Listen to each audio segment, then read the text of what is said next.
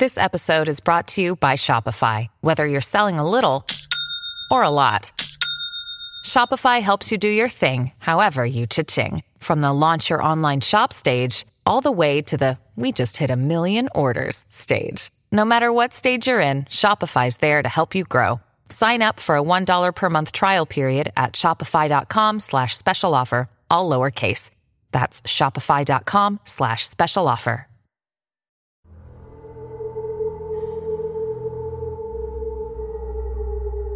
嗨，晚上好，欢迎来到今天的奇闻事件部，我是主播莫大人。Hello，大家晚上好，我是陈默。今天呢，又是我和陈默一起来分享故事的内容啊。嗯，本节目呢纯属虚构，故事效果不足为信，也请各位朋友千万不要模仿。哎，陈默，今天我们来分享一个怎样的话题呢？今天我们要讲的这个几个小故事，其实是有个听众给我发的一个投稿，是在网上搜集的关于一些龙的故事。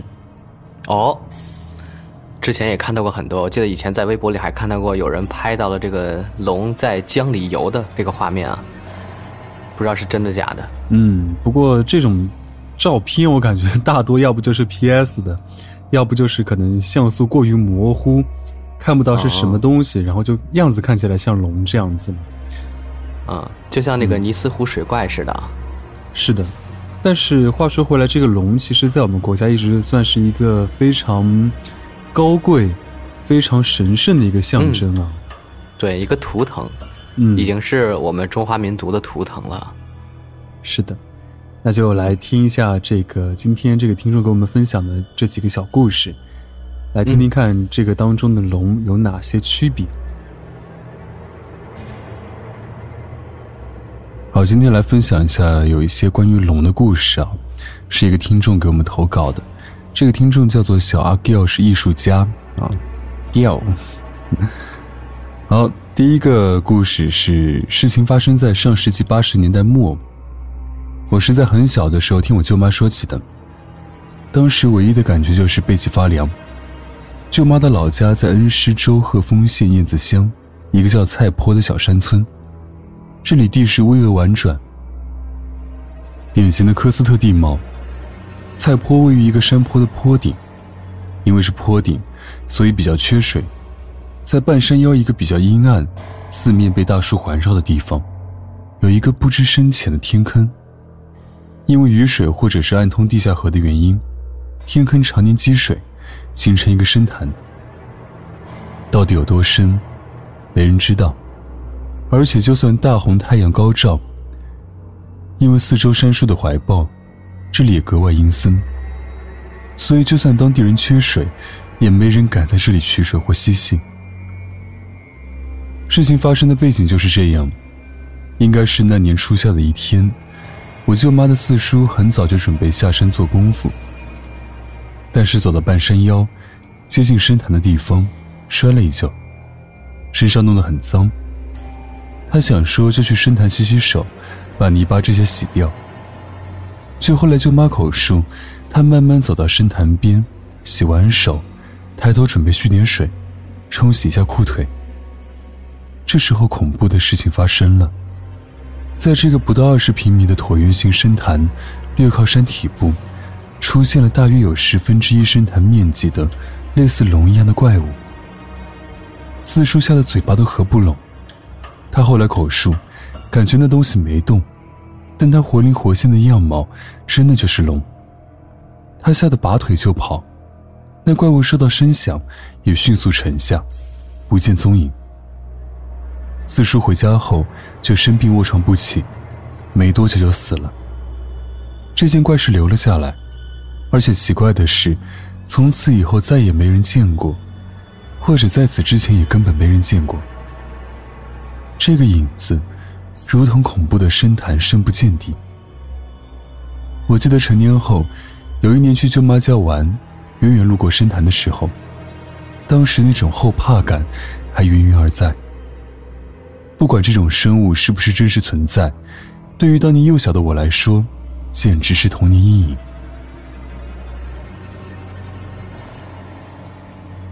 第二个故事，我们那儿有一条大河，叫安溪河，是青衣江的支流。青衣江是岷江的支流，岷江是长江的支流。一九六六年七月间，连续一周暴雨，安溪河发了六十年来最大的一场洪水，河边一百米以内的高处居民都被淹了水。那个年代，物质匮乏，人们喜欢在涨水的时候去捡水打柴，就是水冲来的树木。遇到好的木材，就留起来修房做房梁；枝丫短棒，就用来烧火做饭。我的大爷爷那年虚岁二十六，同年年初走亲戚的时候，遇到一个算命先生。先生说他命里有一个奇龙童子，必须要去送走。不然今年有个大劫难。但只要度过二十六岁生日，就可以平安无恙。他回来家里告诉了家人，家人不信这些，就没放在心上。涨大水这一天，人们看水势很大，很少有人去河边捡柴了。我大爷爷和邻居聊了会儿天，就一个人在河边观望，看见河中心飘了一条特别粗、特别长的原木桩。就跟别人讲说，这个木材拿来做房梁很好。别人说哪有木桩啊，你别去了，水太大了。爷爷不听，仗着自己水性好，一个猛子就扎下去，向河中心游去。邻居们惊呆了，远远看他俯身抱着长长的木料，可是他们隐隐看着木料不像是木料，那木料左右摇摆，像一条大蛇。就赶紧喊爷爷快游回来。一部分人赶紧通知我家人。可是爷爷怎么不听，就一直抓着木料往下漂游。漂了五米远，就一下连人带木沉下去，一直没漂上来。家人心想不好，顺着河找，找了一天一夜，都没找到，就放弃了。等水落下去再找尸体。第二天早上，水退了。临事发河岸仅仅一公里远的回水湾里打捞起他的尸体，给他清理，发现他肚子里一口吸入的水都没有，不像被淹死的症状。他们都说，爷爷是碰到出龙了，那树木可能是条龙。其他人都嗤之以鼻，唯有我曾祖母伤心欲绝，悔不当初。因为那天离我大爷爷二十六岁生日还有十天。还有那个当初全家人不相信的算命先生的预言。第三个故事，大概十岁左右，夏天晚上五六点左右，天色昏暗，有要下雨的样子，坐在马路中间玩。那个时候路上车很少，又是农村，基本上没什么车。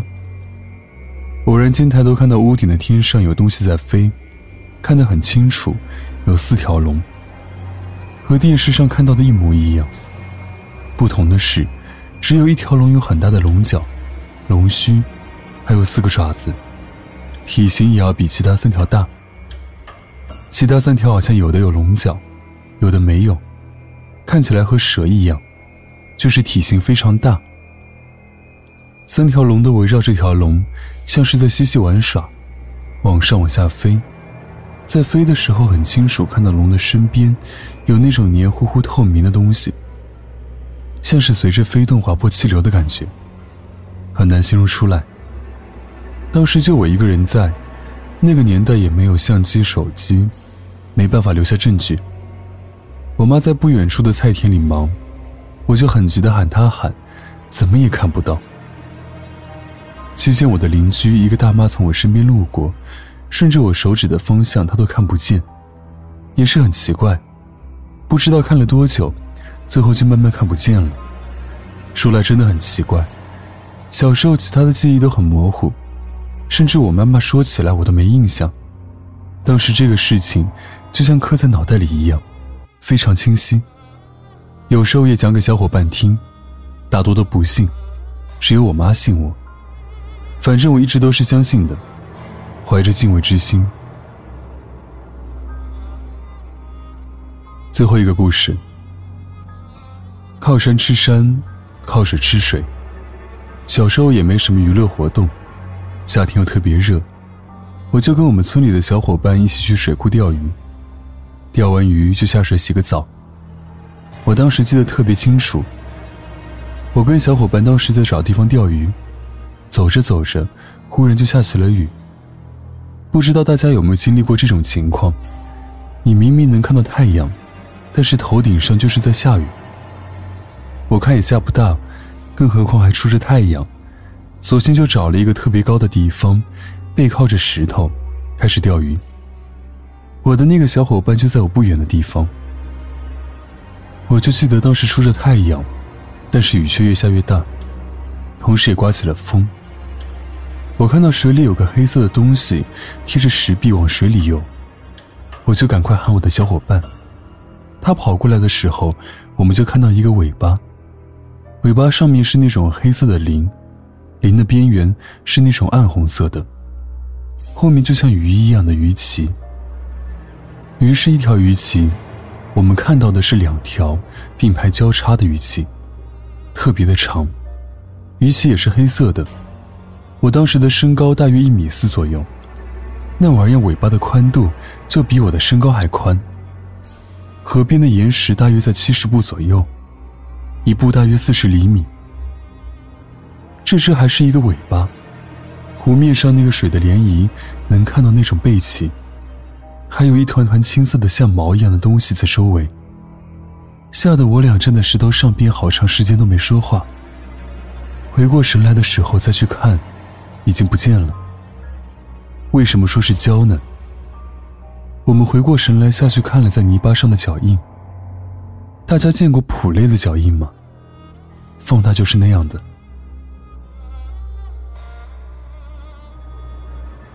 好，这些全部的素材都是来源于网络。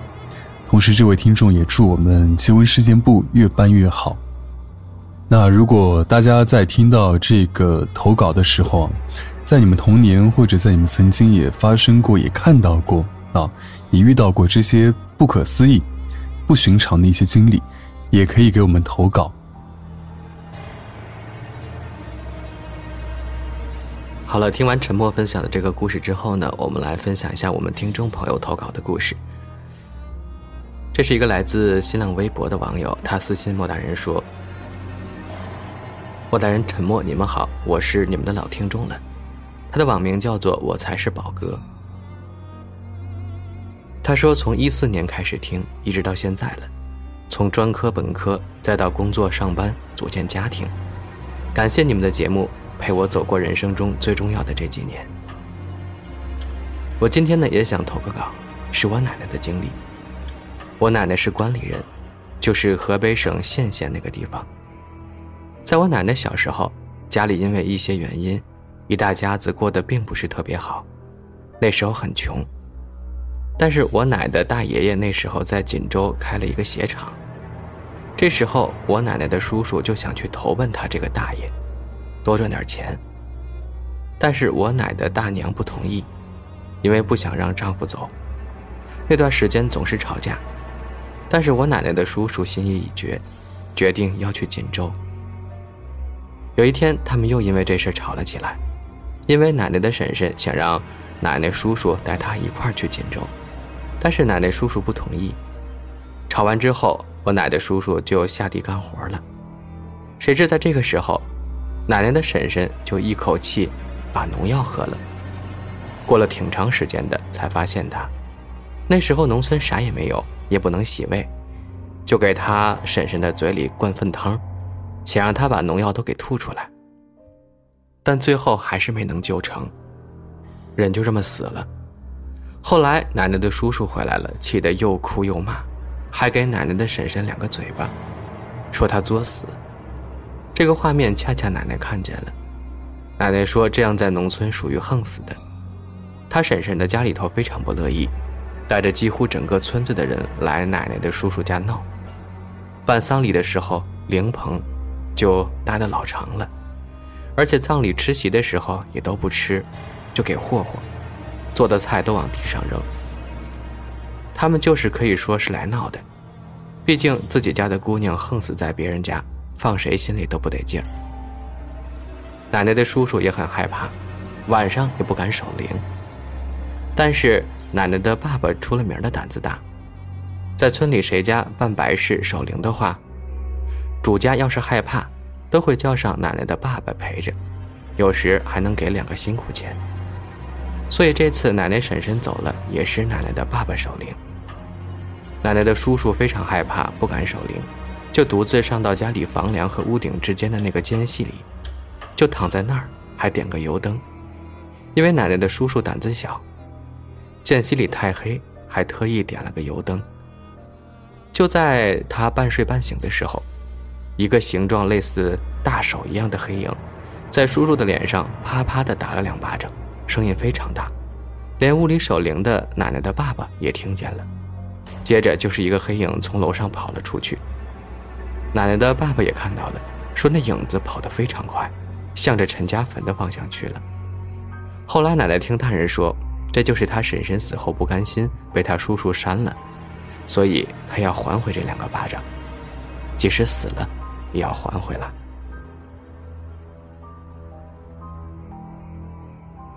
我也不知道叫啥，他说，我们这边有个叫做八角台的地方，是一座小山。我妈在早上想去那儿锻炼，但是她不认识那儿，于是就开了导航。我妈按照导航走，却上了高速公路。我们这儿的高速公路后面有几座山，其中有一座山上有坟墓，也离高速公路很近。我妈走到高速公路上之后，看找不到八角台。就想原路返回。